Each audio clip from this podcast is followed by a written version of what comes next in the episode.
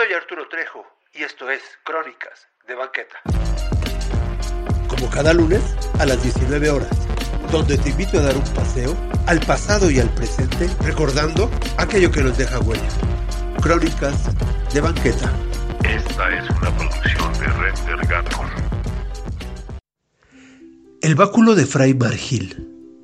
San Juan del Río es una ciudad hospitalaria, sencilla y pintoresca cercada de vergeles, salpicada de torres y llena de parques y quintas para el buen vivir. Su fundador fue don Fernando de Tapia, una de tantos españoles que hicieron la conquista en la Nueva España. San Juan del Río es una ciudad de nombre compuesto. San Juan por haber sido tomada el día de San Juan, y del río al contar con un río que fertiliza su suelo.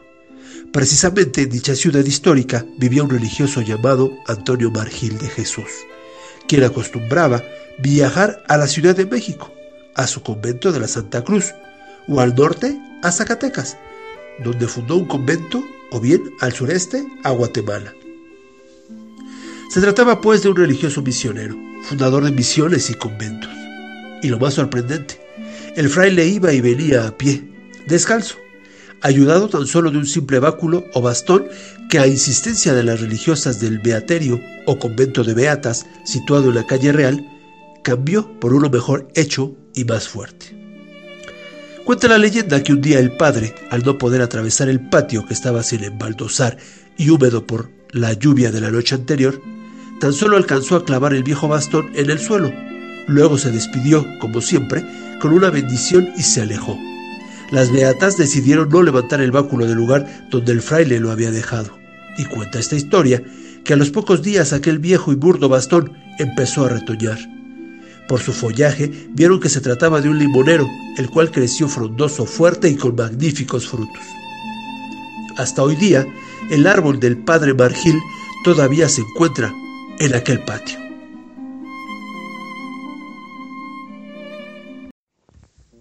El ángel de los caminos. Al llegar la temporada de lluvias, los agricultores de Anáhuac, Nuevo León, aseguran ver por los caminos que llevan al ejido Rodríguez un niño de escasos siete años, cataviado de guaraches y túnica azul celeste, les habla para ofrecerles ayuda. Cuentan que hace muchos años, muchos años, vivió por aquel poblado una mujer de mal corazón que vivía sola con su hijo, al cual maltrataba sin consideración alguna. Una ocasión, tras golpearlo, lo corrió de la casa sin considerar que afuera hacía frío y una pertilaz y helada llovizna hacía más penosa la marcha por los caminos. El niño, resignado y mal abrigado, tomó por la vereda que lo conduciría al poblado, pero el frío venció su voluntad y con manos y pies entumedecidas buscó refugio entre un mezquital. Se acomodó hecho nudo y quedó dormido en un largo sueño del que ya nunca despertó. Y quedó ahí, para siempre, quieto, para siempre soñando con un mundo mejor, un lugar lleno de amor, abundancia y calor que en vida nunca conoció. Por la mañana un pastor lo descubrió entre los briñales, muerto por el inclemente frío. El caso del niño muerto en el desamparo hizo que la gente del lugar se uniera para cubrir los gastos de una cristiana sepultura, ya que su madre desapareció de su casa. Tras realizada la buena acción, pronto fueron olvidando a aquel niño y la vida siguió su curso, al invierno siguiente, los campesinos empezaron a comentar sobre un niño de extraña presencia que por caminos reales y veredas detenía a los viandantes para ayudarlos con lo que llevaran cargado. Otras veces se ofrecía para ayudar a los regadores o a los pastores que encontraba por parcelas y montes.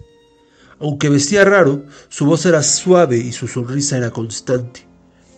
Siempre lo veían de día y por lo mismo nunca provocó desconfianza o miedo a quien lo miraba.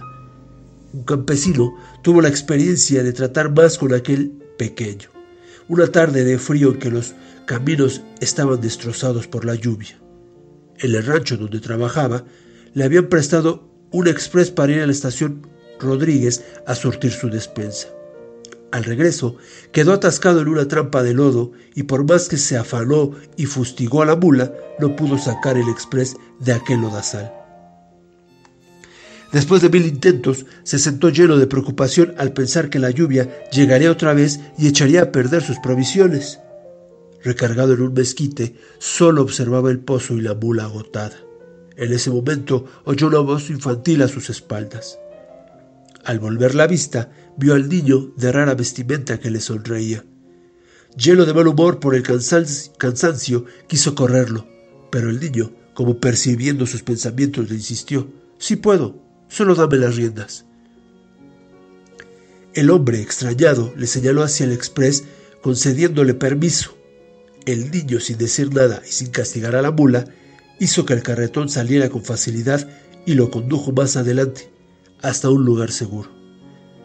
El campesino siguió atónito al express y llegó hasta el pequeño que, sin decir nada y con una sonrisa, le entregó las riendas.